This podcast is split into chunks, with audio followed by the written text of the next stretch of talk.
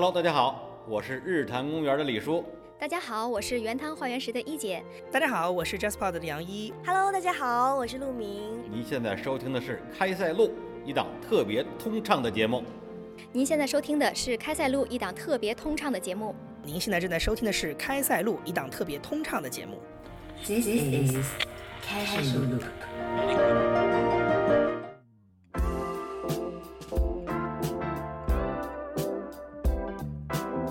我以为没那么多人来参加的，就会觉得，因为我自己提纲之前也写了嘛，然后就想能聊，大家就可以就简单聊一下。我早上好像看应该是有一个类似的。八点多是一个类似是你们一起录的对吧？就是那个三十岁之后的。我是刚刚录的三十岁之后的那个话题。对对对对对，就我觉得好像跟我们这个感觉好像还挺像的。咱们是灵活就业人员的生存之道吧？对 对对。对对，就是感觉是差不多，因为三十岁之后就是如何保持什么工作跟兴趣嘛，就感觉看起来还蛮像的。所以就是这变成一个三十岁的一个聊天局了，是吧？咱们是不是先各自介绍一下自己是什么灵活就业的状态？我是那个生活漫游指南的主播呃，慕容甜甜。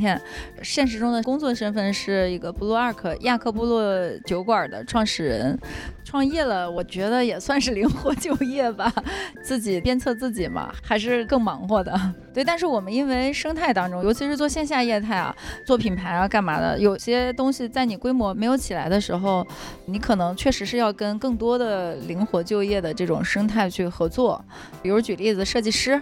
比如说营销策划师，比如说 MCN 这些东西，可能都会去合作，然后也多少了解一些他们的生态的状态。包括我自己也算是灵活就业的人吧，只是我们有一个公司载体。那可能那些人还涉及到一会儿我们讨论的，比如说税呀，什么就这些具体的事情啊，可能都是一些生存状态比较关注的点之一吧。哎，然后到我，呃，我是裴军。以前呢，我是曾经正经上班过一段时间，后来呢，也是自己开了个公司一直干。我一直是做咨询行业的，主要做是关于地产咨询方面的东西，主要也是给地产商做一些，比如客户描摹他们拿地之前做一些评估之类的东西。二二年底的时候，我相当于是作为一个切割。怎么说呢？就是跟合伙人分开，然后股份交割之类的。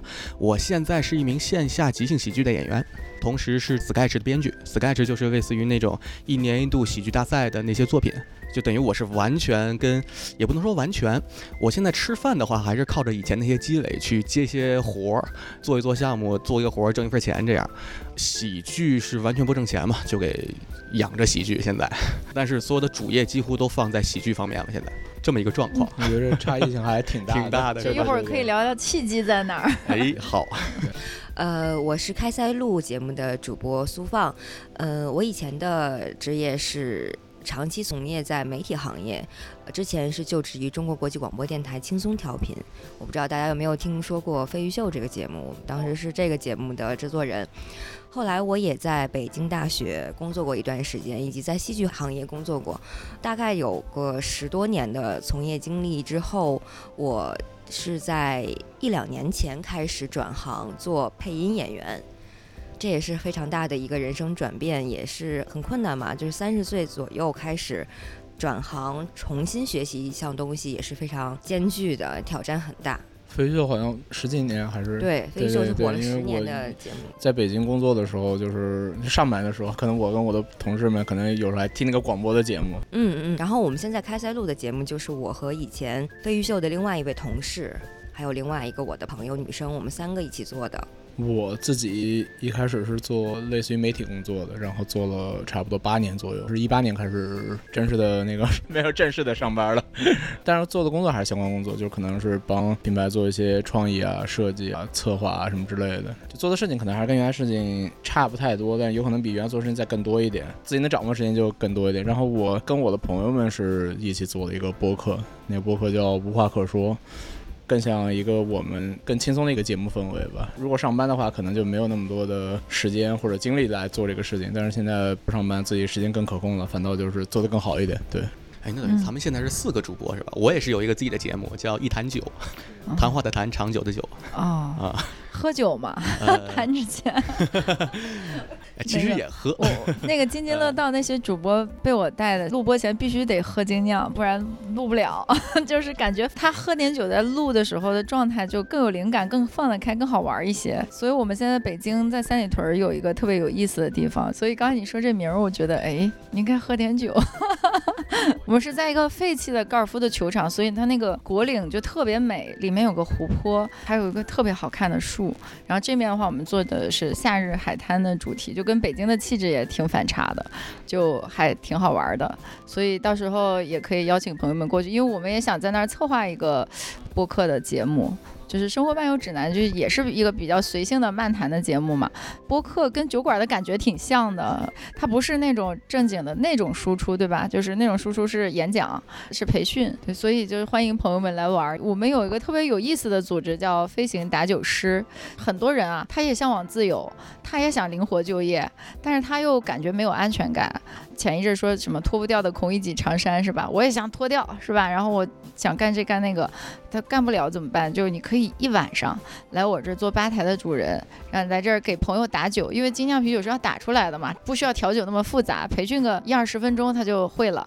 然后这样子的话，他就很开心的在那边，也不需要内卷呀，然后想这想那，你就打酒招待朋友，朋友也可以来围观你，他们就很喜欢来这儿，什么人都有，什么律师的、故宫修文物的，然后大厂的牛逼创始人、什么投资人，这个不重要，重要你在这儿你就干活。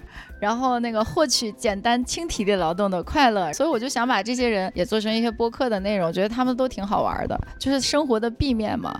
顺便你们还可以省一份儿这个员工的工资。我们付跟兼职一样的工资，一小时北京二十五，然后深圳和成都二十，哦，付钱的，付钱的，认真付钱的。他们在这儿该收桌子收桌子，该打酒打酒，他不是说就是玩一下，他还在这儿还可以喝酒。你只要不把自己喝多了，可以我请你喝酒，然后来这儿玩，哇，好棒啊！这样我离三里屯很近的，我可以去你那儿。可以来，可以来。我们可以到你那个地方去灵活就业。对，因为我就觉得这是很好，因为我们最早找的那种兼职啊，你知道他要一定要给他排班排多久，其实要一个月多挣个两三千，可是他一般来说挣这个钱的呢，他又不是很很好玩的人，就是我觉得酒馆还是要跟朋友们在一起嘛，我们的理念就是用自己亲手酿的好喝的精酿招待朋友们，所以我觉得这样的话，他就是效率不高，然后我还得就只能固定那么几个人，要不然我有一堆人排班就不行了。但是我现在有一堆这种飞行打酒师，他不在乎给你排多少班，甚至说我 number 几号打酒师是我更关心的，因为我可以跟我朋友去。分享一下，我们还会给他们在店里放一个唱片的盘，然后有有一个 NFC 在后面，就你一扫你就有他的这个故事啊什么的。所以我也想把声音也做成这种内容的一部分，我觉得还挺好玩的。嗯，所以来这儿也是想看看有没有什么志同道合的朋友可以一起研究一下，因为我们那播客在天津录制的比较多一点儿，所以就哎聊起什么来了，我们特别好，我估计可能我应该会去的。嗯，对你这名儿看起来就挺搭的。哎，你刚才说到这个精神空间，就好像咱们这种就所谓灵活就业的人，是很需要自己的精神空间的。是，不然他为什么选择了抛弃了一部分的职业的稳定性和安全感去做这个事情呢？是的，那所以大家最早所谓的抛弃吧，抛弃掉自己的那个正式工作或者是正经工作，去选择这种灵活就业，那个契机是什么呢？其实我还蛮想听你的故事的，因为你就是对比如是在原来已经火了十年了，然后怎么一下重新要做一个完全不一样的？对，是的，我当时呃在飞鱼秀结束之后，其实最后一场我们在呃直播间里哭得稀里哗啦。当时除了小飞、玉州两个主持人之外，大概核心的三个工作人员，其中有一个还是我前男友。以这样的状态结束，就相当于一种生活状态的结束。再后来，王牌节目的下线和整个台的进展模式就会有一些变化，加上当时的一些机构的重新调整。我那个时候二十六岁，我就想我是不是还有机会离开这个组织，我去看看外面的世界。也就是从这个契机之后，才有了我其他后面的工作经历。影响我变成一位配音演员的是我其实个人的人生经历非常如戏。我在三十岁之前完成了基本上所有人在这半辈子可能会经历的事情，比如说母亲生病重病，然后父亲去世、离婚、结婚，是在大概两三年之内全部完成的。在三十岁之后这一个时间点之后，我发现。我更想为自己活着。我觉得在有一段的调整之后。比如说，我的人生前半截都是被加速的，那我有一个时间，我想休息一下。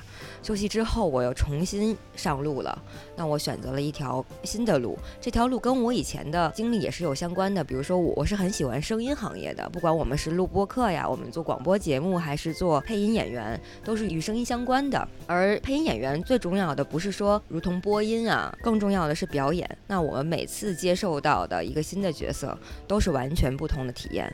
我是大概很小，十五岁左右开始在媒体行业里工作，我就一直在采访，所以我很喜欢面对面的认识新的人和新的人交流，包括我们现在这样的状态。配音演员也是，每一次的角色，每说的一句话都不是一个重复的动作，都是一个新的人格，而且你必须要变成他，要相信你就是他，所以这对我来说是非常刺激的。然后从三十岁之后开始，呃，要学一个新的东西，然后努力的把自己塑造成一个新的状态，是很有挑战的。这种挑战也给你一种自己的力量吧，我觉得是，这是灵活就业人员可能都有的勇气，是不是？就是因为如果我们听的那个配音多了，反而听到原声觉得别扭，是吧？情绪还是得听那个习惯的那种，尤其是香港啊什么那些影片。国外的影片，等我们听原声就觉得，哎，还是配音演员的那个声音好。所以其实你们是要把自己带入到角色，完全演一遍。他哭就哭，他动你就动。比如说他这个角色有回头说话，那我就要回头说话。收音的状态就会不一样，嗯，哎，那配音演员是说他会有签约的公司，类似于有经纪人这样子呢，还是灵活的呢？灵活的，基本上是有一部分人是可以选择一个公司签约，有的基本上就是蛮困难的，就是我们需要认识更多新的配音导演，让他们知道你是什么样一块料，这样在用的时候就会想到啊，你可以配这个角色，他可以配这个角色。呃，也是打开一个新的领域的社交和展现自我的一个过程。那原来的工作里面会对这个事情有帮助，还是等于就是完全分割开来，没什么关系了？会有帮助。比如说我媒体从业很久，我们新配了一个戏，那可能需要宣发的时候，我就有认识的人可以帮助这件事情。这也可以对我自己人设有帮助嘛？因为很多同行业从业的人员，他们的资源方面啊，嗯，比如他们年龄会比较偏小，他们没有很丰富的人生经历，那他们在人际关系上面可能就会不那么容易被记住吧。很多很年轻的配音演员，可能十几岁、二十多岁，他们对二次元很感兴趣，他们就开始加入这个行业。但他们的个人经历是不够支撑他们演很多有情感的，他没有经历过。所以我是希望我三十岁之后开始去体验。我觉得我已经经历过基本上所有的情感瞬间、人生状态、呃角色身份，那我是不是可以把它更好的融入到角色里面？我其实就更简单，我就不想坐班，所以就辞职了。早上起不来吗？因为也不是早上起不来，就是做媒体行业本身就是。比较那个自由散漫一点吧，就是我说说前面上了八年班，但是也没有什么八年完整的上过什么朝九晚五的这种班。本身做媒体就比较弹性嘛，就可能你早上或者中午左右过去，然后你可能晚上下班会晚一点，然后你可能回家还是要再做一些工作的，因为后面本来是做传统媒体是做杂志的，那可能就好一点，就可能以一个月为一个分割点，有休息跟工作的忙碌时间吧。但是新媒体一进来，我们要开始做公众号了，做很多网络东西了，就可能你的工作时间永远是排满的，感觉哎呀，到过年了，别人不是过年七天是休过年的时候。我们还是要在接着准备一些要做的内容嘛，所以我就觉得这个事儿，既然都已经工作排成这样了，你还让我去坐班去打卡，然后我就不太愿意。最后走的那个月，我就反正就迟到或者考勤的问题吧，扣了我好像几千块钱的工资吧，然后我就说算了。本身做这行业做的也时间比较长，然后老板也是认识才叫我过去来一起做的。他突然公司改制了，可能是别的公司新头衔进来了，这个就要求比较严格嘛。就在帮我发了那几千块钱之后，我就说那我就干脆辞职了，别干了。不然每个月我上一个月我也赚也可能也赚个一万多，你每个月考勤罚我几千块钱，何必呢？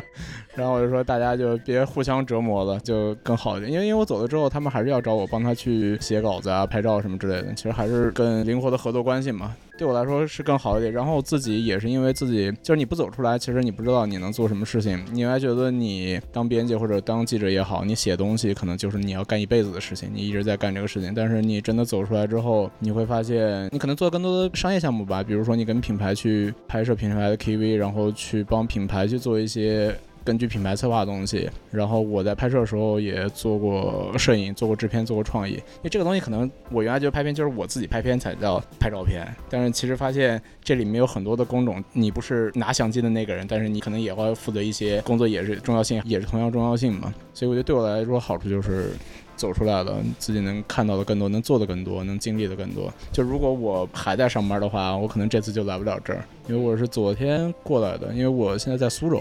因为苏州到北戴河的火车每天只有一班嘛，对啊，他每天他回去也只有一班。如果我还在上班的话，我就昨天就要必须请个假过来来参加这个活动。像你刚才说的，你想问我们之前的工作经历对现在有什么比翼，有什么支撑？我发现就是像你说的，我们作为媒体行业的从业者，然后我们有过策划的这个经历，我们想事情会比较周全，我们为人也会比较周到。我觉得这些是对一个人的综合素质的提升，不管你在做什么行业都是非常必要的。对我现在身边其实有一帮朋友，他们就一直没上过班儿。哎，那他们靠什么生活呢？他们是 B 站 UP 主。B 站生态这么好吗？我也很很多人纳闷啊。就是恰前还是挺前几年，那可能前几年还是赚到钱了。啊 就可能现在所谓的商业心态或者是什么之类的没那么忙嘛。反正至少我跟他们认识的这几年，至少前几年来说，包括品牌的投放啊，包括整个的状态啊，还是蛮好的。作为 UP 主来讲，还是挺不错的。但现在他们可能也遇到了一些问题，就是整个 B 站流量或者说它整个的状态有点不太好嘛，所以他们现在可能也在想，是不是一直在做自媒体 UP 主，还是说做点别的事情。就包括我们跟我的朋友，我们一起做播客嘛，也算是我们在这个中间空隙里面，大家抽出来，就是他们做 UP 主之外更多的一件事情吧。就跟他们在一起，确实会发现，如果你真的没有上过班，就一开始就是纯自由状态的话，好像是很多事情没有经历过，还是很多东西是考虑不到的。因为我有跟他们去做一些商业的拍摄项目啊，可能在一些拍摄整个过程的一些细节处理，他们他们可能就是没有考虑到这个东西。呃，沟通成本也会高一点，对对对，因为他们没有经历过，他们不觉得哦，这个事情可能我把这个事情接下来，OK，那就接下来吧。但实际上你接下来之后还有更多的工作要完成，接下来只是把这个事情刚刚开始百分之一而已。所以对我来说，现在变成一个非就不上班非的上班人非非上班人 员 非上班人员的话，我还是觉得前面上班是有帮助的，大家应该也是都是有帮助，至少是培养了你跟其他人在一个环境里面共存、沟通交流的这么一件事情。所以我觉得这个事情还是算之前上班给我来说比较好的一点吧。那因为很多做 B 站 UP 主，那有些可能是做更小众一点的，他就可能就更社恐一点吧。他有时候在面对一些商业合作啊，或者在一些交流沟通的时候，就感觉沟通成本会有点高。对，然后工作我好像刚才没介绍我之前做什么的。从我大学毕业，我学是学机械自动化这么一个就非常小众、女生特别少的专业。但当时因为我去的天津大学嘛，就那个时候可能见识也有限。据说徐志摩是我们的校友，然后我就对这个学校特别有向往感，就去了。然后没想到我每天要画那些特别无聊的机械制图，然后就发誓绝对不要干这个专业。中间天津大学跟南开大学是可以互选专业的嘛，就学了金融。毕业之后呢，其实一直都是自由大于安全的这种岗位，偏类似于销售吧。我第一份工作其实就是呃财富管理，而且做了很多年，得有小十年的时间。一开始我是想将来创业的，但是我觉得创业的话，你要积累的本领、销售能力还挺重要的。但是后来因为收入确实很高，慢慢有点像温水煮青蛙一样，就是你可能有一段时间就不太想出来，因为工作方式也很方便了。其实我从来就没打过卡，但是我经常都是第一个到的，就觉得我又不聪明，就可以比别人勤奋，啊、我就可以比别人努力。因为那会儿我们是有有一个优势，都是国有的金融平台，它本身就是有大的这个背景，那你要比别人勤奋一点。那时候都是有资源的，就比如说我后来做了很多名人啊、企业家的这种财富管理的服务，帮他们去做，也是国内最早家族办公室的早期顾问吧。其实也不是说我有多厉害，是平台给了你这个光环，它有天然的信任感，也有天然的这种专业性在里面。但是呢，因为我足够勤奋，我就能做到首席，那我就能拿到越来越多的资源。所以那时候真的是自奋题，并不需要去打个卡或。所以我一直在工作上享受的都是自由感更多一些。对你帮助就是你在大的企业里头，你对这种企业运作还是有感知的。规则规矩是比较了解的，那后来我我就转型，想去做投资人，也没有经验，去应聘。人家说你原来收入这么高，你能干？我干，因为投资能力，我认为是财富管理机构本身都普遍欠缺的。做了几年之后吧，觉得它确实是离生活太远了。我自己个人更感兴趣的还是文化呀、消费啊这种更人间真实的东西。就是今天我们人与人之间交流很快了，我不会想这个手机背后的芯片，我们到底有那么高深的差距，而何况很多人。其实都是照着一个幌子，还还是别人的技术，所以这个我就觉得有点呃无趣。呃，然后包括我自己在想说，那你未来十年、二十年你能做的事情，又有机会又有意思，然后也能实现你对这种文化呀、人间真实生活的这种追求的话，是什么项目？嗯，看到了这个酒馆这个事儿，觉得还挺有意思的。其实当时是先看到精酿这个事情，酒的升级以及酒馆这个事情作为载体也蛮有意思的。我有一段时间也很想做一个酒馆，开个咖啡。咖啡馆，当时我想，原来我是做广播的嘛，重点在于如何和听众打交道。那我觉得现在这个时代嘛，既有线上又有线下，那我们应该有个线下，也就是那我开个咖啡馆，我开一个酒馆。其实像三好坏男孩他们在三里屯有一个小酒馆叫 Radio Radio，某种程度上达成成了这样的状态。也包括是在我这个人生转行的这个阶段吧，有一些身份的焦虑。我突然不知道我该跟别人说我是干嘛的。我以前是中国国际广播电台的，那我现在是个谁？那我是不是要开个酒馆？我开个咖啡馆，起码我跟人家说我是个酒馆老板娘嘛，是吧？所以有一段时间我看了阿兰·德波顿的这个书，叫《身份的焦虑》，也是讲类似的事情的。当然越看越焦虑，我后来我就不看了。我想问你们，就是在你们这个角色转换的过程中，你们是不是也有过这种身份的迷茫感、身份的焦虑状态？后来又是怎么认可自己和给自己定位了的？对，我觉得你回答回答，尤其是你是怎么从那个事儿就变成了喜剧演员？对，你怎么有没有这种认知焦虑之类的？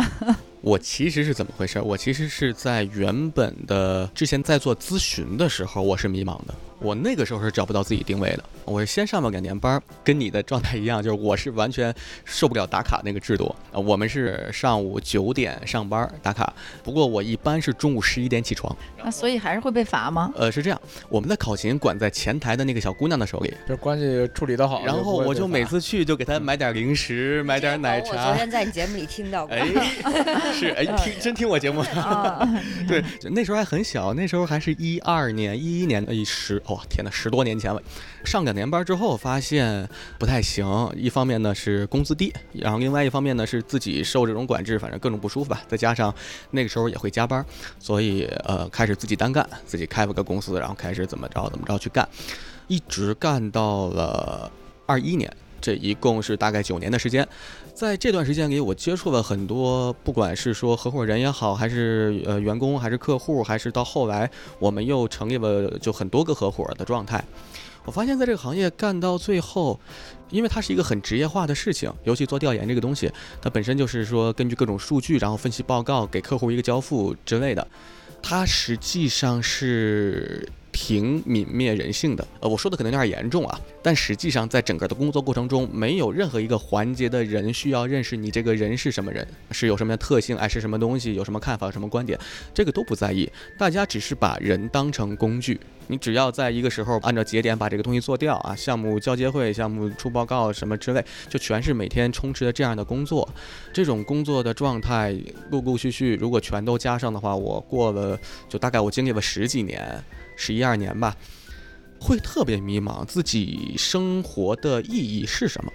因为实际上在工作环境中是没有人在意的，而这个工作几乎把所有的生活都填满，唯一的空闲时间呢，大概就是自己会有一些报复性的休闲，去旅游，去玩儿，去到世界各地。之类的，包括我那个时候喝呃喝啤酒，哎，其实我也玩过配音，我那个时候会在晚上配一些什么将军啊，什么驰骋啥啥什么就那种，是在发泄情绪。自己配着玩啊？那时候好早，那时候还是在 YY 上配呢，特别早，一三年、一四年、一五年，对对，就是在各种拍戏平台，就是我肯定不专业吧，我纯粹是过瘾，就是为了发泄情绪，好像没有人会在意到自己的情绪。而这个情绪需要发泄，但是在那个时候又没有意识到这个事儿，所以就去找一些情绪浓烈的角色去释放。后来是因为到了疫情，二零年、二一年这两年呢，呃，我就接近于破产了，因为当时我们做了两个项目，一个是给中国电影做一个调研，然后还有一个是给几个楼盘做售楼处相关的东西。但是疫情一来的话，直接这就没有人去了，就全都关掉，关了两年多，相当于一下就，呃，我想想啊，应该是二零年一整年，我好像才挣了两万多块钱，就相当于没有收入。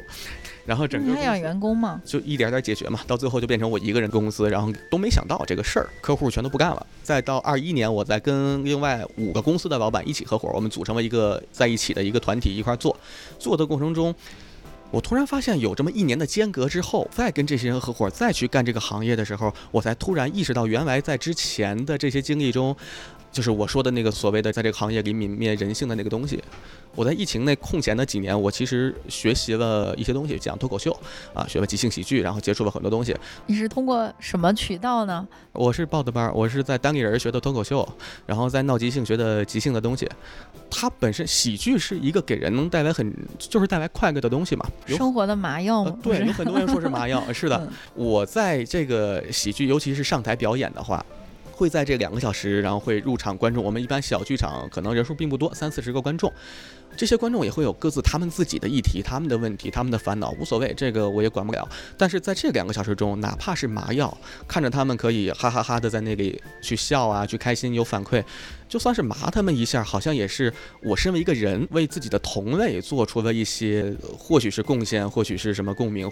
我觉得这个好像是有意义的。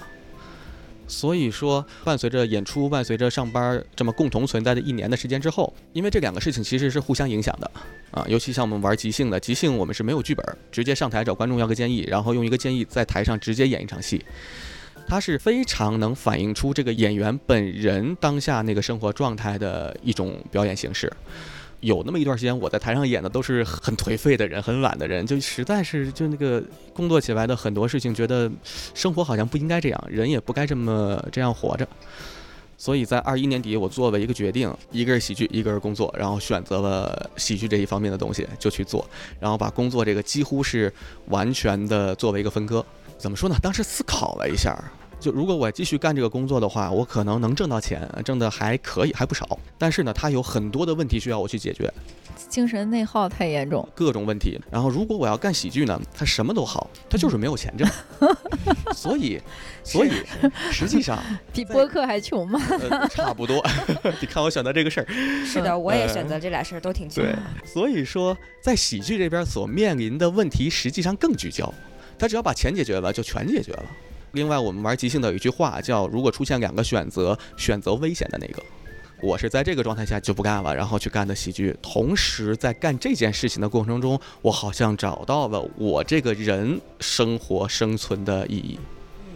挺好玩的，我觉得，因为我今年就是每年新年定目标嘛，今年还是想去学脱口秀的。自己创业其实也遇到好大的坑，就是我们最大一个坑其实是我们拿了风险投资那时候的一套逻辑，比如说行业内会有鄙视链，就是直营要比什么加盟啊、什么联营这种就品牌要值钱，我们就照着直营拿融资这条路走去了。我们那时候调研也走过坑，就是不懂，完全不懂，而大家都号称能做全案，然后我们就给了一个还挺有名的公司，给我们花了十几万做的调研。哎，我说这个结论不就是我们早就有的结论吗？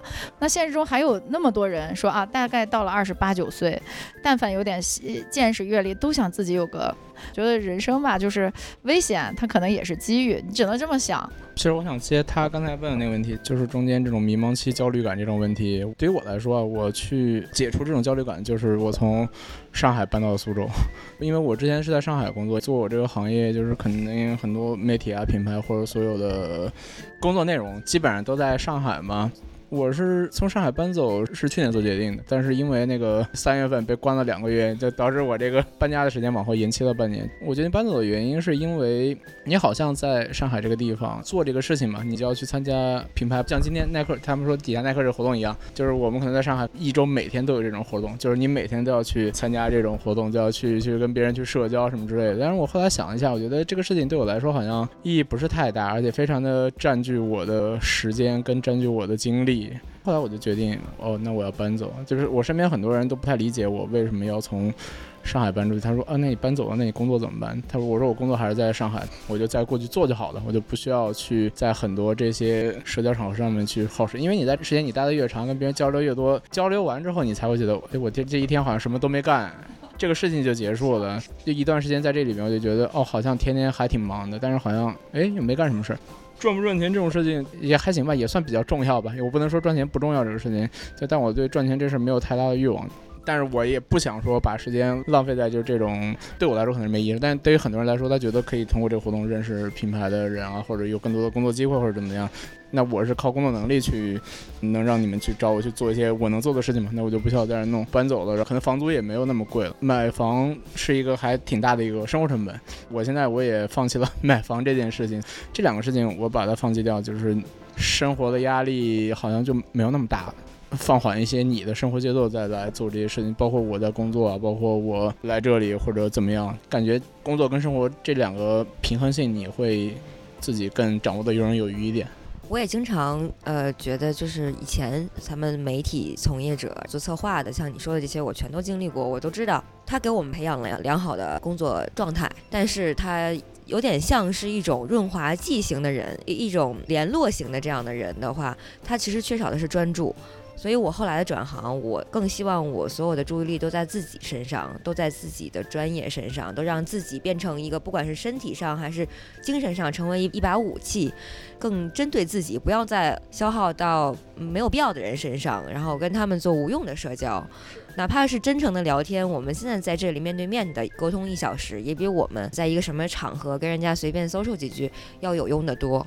但但其实很多就是可能比我们年纪再小一点，像你刚才说，就很多现在小朋友其实他不太愿意去找一个固定的班上嘛，他可能也要去自己去做自媒体，去做博主，然后一直在。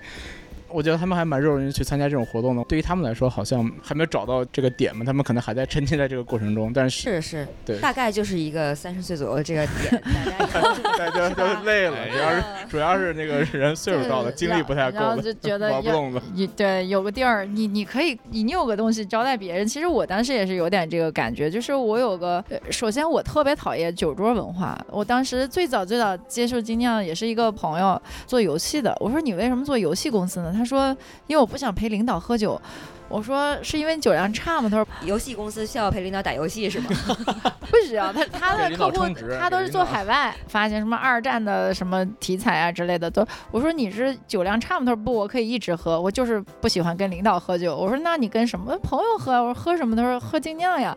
我说什么是精酿？然后我带你去喝，然后就这样了解这个事儿了之后，我就发现这个东西还蛮有意思的。现在的年轻人很多时候他真的可以公然的拒绝领导酒局啊什么的，我就可以不去，越来越。重视自己个体的感受，哪怕他还没出来，其实，在职场上也有这种底气。那你过去可能七零后、八零后，也许就不太能行。包括在我们酒馆啊，我们也有很多自己的规矩。我们这儿没有人陪你喝酒，这种交流，哪怕大家不认识，是基于同好的这种交流，就很有意思。自己照顾自己最好，就大家交流也是。你要不喜欢的人就不要见了，你把那个时间，就包括很多酒局，没必要去见想见的人，这个时间永远都是有空的。就回想一下，你一年当中真的是特别放松、特别 chill 的时刻。课其实很多时候是跟比较同号的人、同频的人，呃，好朋友在一起聊天呀，喝点小酒呀，吹吹风呀，那种感觉更 relax 吧，我觉得。对，而且精酿啤酒本身好像就有这种属性。我之前听过一个说法，就是说各种酒只有在喝精酿啤酒的时候，才是做自己的时候。就是，哎，这个我得记下来，没花钱，很好的广告语。就这事儿，我得请你喝酒。因为它是这样，就是你喝红酒、喝白酒、喝洋酒，不管怎么样，似乎喝那个酒都是在某些特定场合的特定身份下喝的。只有喝精酿啤酒，才是几个哥们儿可以聚在一起，不管是聊什么，还是说一块看个球，还是怎么样，是一种肆无忌惮的一。种状态，像男生之间可能嘴里就胡骂着一些东西，一块外喝，是很放松、很自我的时刻。女生也一样，就是 对，所以我们也一直致力于让这个过程更轻松一些，别那么累。就像现在咱们坐在海边聊天，我就觉得还挺舒服的。咱们这期的题目叫呃生存之道，对，哎，好像没有刚刚才一直在 聊灵活，咱们没有聊过生存之道。那咱们在最后的十分钟里面，就是要不咱们各自说一下自己经历，你觉得现在能支撑你这个现状的，你的生存之道，用一两个词概括是什么？我觉得对我的生存就是就多看多经历吧，这是一个在工作过程中是一件很重要的事情。但是你别把所有事情放在买在这个事情里面。比如说我是做拍摄的，我永远就是看摄影的东西，我永远只是看怎么拍出好片来。其实到最后也拍不出东西来了。就是还是生活中多经历的东西。比如说我来这边参加这个活动，我去别的地方再旅游，再走一走，看一看，就可能是带来的思想啊，还有带来的其实想法是更多的。另外一点就是，其实你没有那么多钱是需要花的，这才是更重要的事情。就是你如果你的一直在买一些东西买太多的话，其实到最后你买的也是无聊。觉得消费是可以消解一些情绪或者怎么样的，但是我现在觉得好像也不是，降低欲望就是多生活多经历，把重心放在自己身上吧。因为你买了更多东西，你把你的精力啊或者重心也分散到你的消费里面去了，最后那东西还是东西的嘛，那你也没有得到什么更多的成长，获得更多的东西。少花钱，现在经济环境不也不好吗？本来之前好像有时候考虑要买房啊或者干嘛的，后来想想就是没必要。就是我觉得这样我可能会生活的更被动一点。我觉得主动也是一个关键事情，就尽量把所有的你要做的事情、你的生活状态把握在自己主动的一个状态里面，可能会生存的更好一点。嗯，我觉得就我自己也算是灵活人员嘛，创业我觉得就是最大的灵活用功了，更专注自己，就不是说你成为一个全才，你可以眼光很全面，你感兴趣的事情都可以尝试。但是一定要有自己核心的价值，你这个核心的价值是别人不可替代的、有差异化的，叫清风自来嘛，就是肯定会能吸引到跟你更 match 的人一块儿做。所以我觉得就是专注自己的核心价值的不可替代的核心价值吧，这也是给自己足够的底气和安全感。当你你选择了灵活，这种东西只能自己给自己了。呃，到我这边要是说生存之道的话，那大概就是积累。就是以前工作的时候积累的资源、客户啊什么之类的，到现在还能给我点零活干，让我能活着，就很实际。对我现在挺好的，其实大家是需要的嘛。对，而且我发现从公司出来之后，在以一个乙方的状态去跟他们合作的时候，会更舒服。以前在公司什么事儿都给干或者怎么样，就是各种分配，有的时候因为在一个公司里嘛，都是自己人嘛。出来之后就干就干，不干就不干，很痛快。他们更有分寸一点了，更有分寸一点。对，本来他们是没有分寸的，现在边界感也强了，是吧？挺好的。知道不是自己人了，就是还是要稍微讲一些那个 商业规则、礼仪礼仪规矩的。对，没错，是是是，挺好的。啊，我觉得一方面是自律，就是我们没有在。有固定的工作时间之后，反而更专注。比如说，没有时间跟别人聊什么没用的八卦、没用的信息，没有时间发信息，那更专注在自己身体上、自己的业务上面，就需要更自律。就起不了床的这位是吧？对，我觉得每个人的时间都是有限的，就是你你想在你有限的这一天的时间里面做什么是自己说了算的。既然咱们已经灵活了嘛，那咱们灵活的时候就不是说懒就是灵活，而是咱们更合理的分配。他现在你自己规划你自己的作息时间，你你要自己调整也是很好啊。你再也不会起晚了，因为你想这个时间起，没有什么闹钟比你自己更好用嘛。另外就是感官，我很认同刚才你说的那种，就是我们打开自己的感官，去感受各个方面的东西，就是开始吸收他们的时候，你会越来越壮大。嗯，其实这东西是互联的，就他刚才说你的核心竞争力嘛，就是可能在同行业里面大家都憋着一个目标往前走，但是我们可以。有机会去走出来看一些更多的东西，可能我们得到的想法更不一样一点。那可能你在逼稿的时候，哎，别人看到你的这个方案是有一些差异性，或者有一些让他们觉得是新的东西出来，这其实是也是有帮助的一个状态。所以你今天的话题感觉我还可我有没有达到到位了吗？没有，我我今天就是过来想就聊一聊，我没没有说说一定要把这个事情做到一个什么程度或者怎么样，我觉得就是想跟。不同的人去聊聊看法，因为因为好像都没定什么目标。对对对，因为我原来自己 可能是自己的跟自己的朋友做播客，可能就是那么几个固定的人嘛，就可能四个人三个人就已经一起录了一两年了吧。我觉得是这种状态。对对对对。我们都录了三年了，从来没有过一次提纲，全都是是吗？现场练现聊。然后昨天他们说那个什么，怎么能一天录两期？我说两期，我们那难道出来一次就录一期吗？我们我们一天是四期，一天录四期。对，我们一我们一天录四期。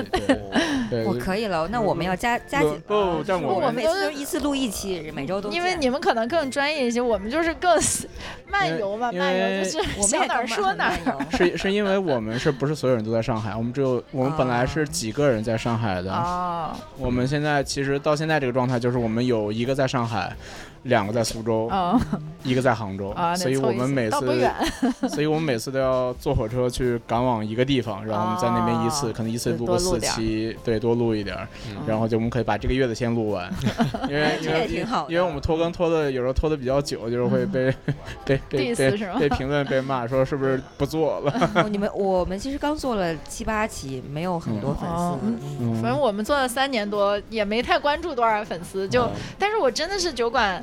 就随便一个城市，我都至少遇到过几回，就是他嗯听播播客知道我们的。嗯但是其实，因为我在里面酿酒师嘛，其实我也因为这事儿确实是学习了酿酒师，还挺好玩的这个事儿。嗯。嗯，然我觉得后后续有机会可以专门到你的酒馆，咱们可以必必须详细必须来，的聊一咱就拉个群吧。对对对我是得拉个群，我给回头把这个录音什么的发到群里。那我们今天就结束了。行，那今儿咱们就到这儿，然后啊后续，对我觉得咱们可以后续各种串台。啊，感谢大家来帮助我这个话题给给录完，对。很火。